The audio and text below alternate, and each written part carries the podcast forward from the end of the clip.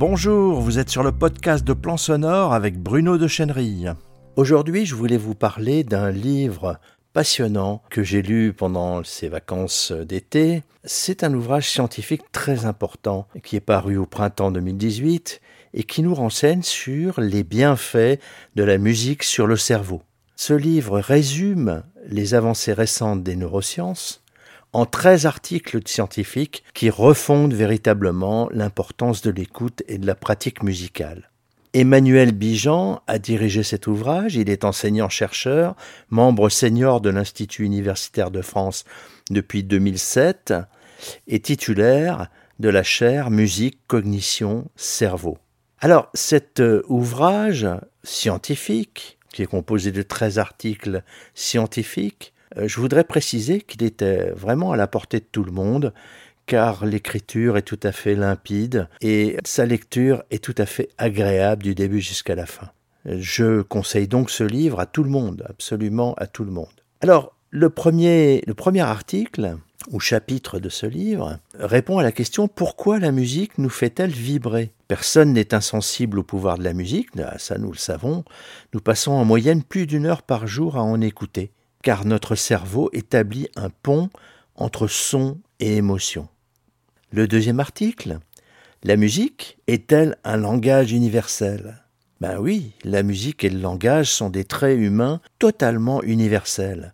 Toutes les cultures produisent de la musique et y sont sensibles. Le troisième article nous lance une affirmation tout à fait sympathique. Vous avez l'oreille musicale. L'importance des activités musicales dans les civilisations humaines témoigne d'un paradoxe. La musique n'a pas de fonction biologique précise, aucune, et ces éléments de base ne se réfèrent à aucun objet ou événement réel. Pourtant, la musique a des effets considérables sur l'être humain, et sur tous les êtres humains. En quatre, les émotions musicales. Ah, qui n'a pas ressenti des frissons en écoutant le requiem de Mozart, ou une de ses musiques préférées d'ailleurs de tout style La musique exerce un effet profond sur l'être humain, bien au-delà des sphères restreintes des mélomanes cultivés. Le cinquième chapitre a pour titre un dicton bien connu La musique adoucit les mœurs. Eh ben oui, sans aucun stress, la vie serait une sinécure. Malheureusement, le stress est omniprésent dans notre monde moderne. Vous vous souvenez sans doute d'une réunion de travail qui s'est mal terminée. Après cette journée de travail difficile, vous ne pouviez pas oublier vos soucis. Puis vous avez mis un morceau de musique. Progressivement, vous vous êtes détendu et une sensation de bien-être vous a envahi. En six, la musique qui pense les neurones. Eh oui, la musique peut réparer les neurones. La musique, aujourd'hui, change de statut.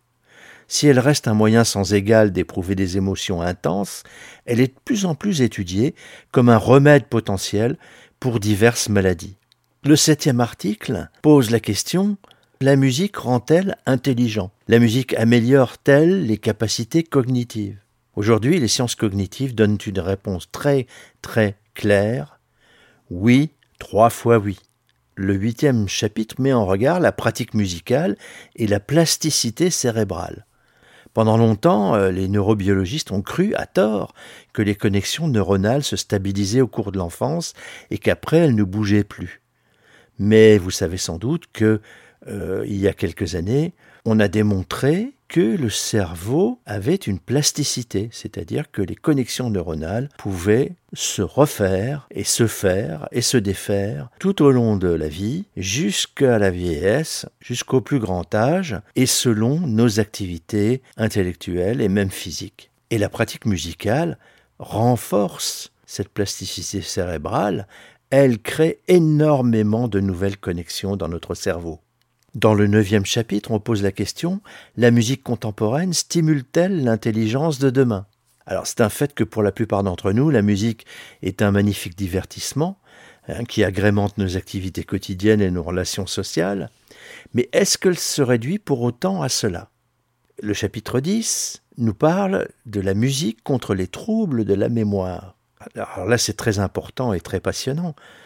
La musique renforce la mémoire et les réserves cognitives, qui sont précieuses pour lutter contre les effets du vieillissement normal. On a même découvert que des personnes atteintes de la maladie d'Alzheimer peuvent encore mémoriser de nouvelles mélodies. Dans le onzième article, on parle du rythme pour marcher à nouveau. Continuer à marcher en dépit de la maladie de Parkinson, par exemple, ou après un accident vasculaire cérébral, ou malgré le vieillissement, la musique le permet quand on l'adapte à la personne concernée. Ces thérapies rythmiques sont déjà très répandues et fonctionnent très très bien. Le douzième article évoque la stimulation du langage par la musique. La musique, et en particulier le rythme, redonne parfois la parole à ceux qui l'ont perdue. Elle semble aussi améliorer certains troubles associés à la dyslexie, très intéressant, et les compétences linguistiques des enfants sourds. Dans le treizième article, soigner avec les émotions musicales les émotions musicales résistent aux troubles de la mémoire. Dès lors, les neuroscientifiques cherchent à en décoder les mécanismes afin de prendre en charge les malades atteints de pathologies neurologiques ou psychiatriques. En conclusion, vous voyez, si vous êtes musicien, professeur de musique, musicien intervenant ou encore enseignant, éducateur, coach, formateur, ou tout simplement parent, ou tout simplement tout un chacun, je vous conseille fortement de lire ce livre pour en savoir plus. On le trouve dans toutes les bonnes librairies, ainsi que sur Amazon, en livre papier ou en format Kindle. Je vous en donne les références. L'auteur, c'est Emmanuel Bijan, B-I-G-A-N-D. Le titre Les bienfaits de la musique sur le cerveau, c'est aux éditions Belin, édité en mars 2018.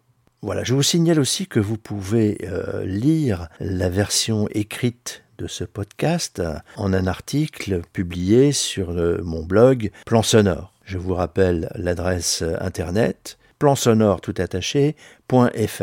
Vous êtes sur le podcast audio de Plan Sonore. Il est disponible sur iTunes, Stitcher, SoundCloud, Spotify, bref, sur la plupart de vos applications de podcast, Podcast Addict, Apple Podcast et Google Podcast. Et bien sûr sur notre site plansonore.fr.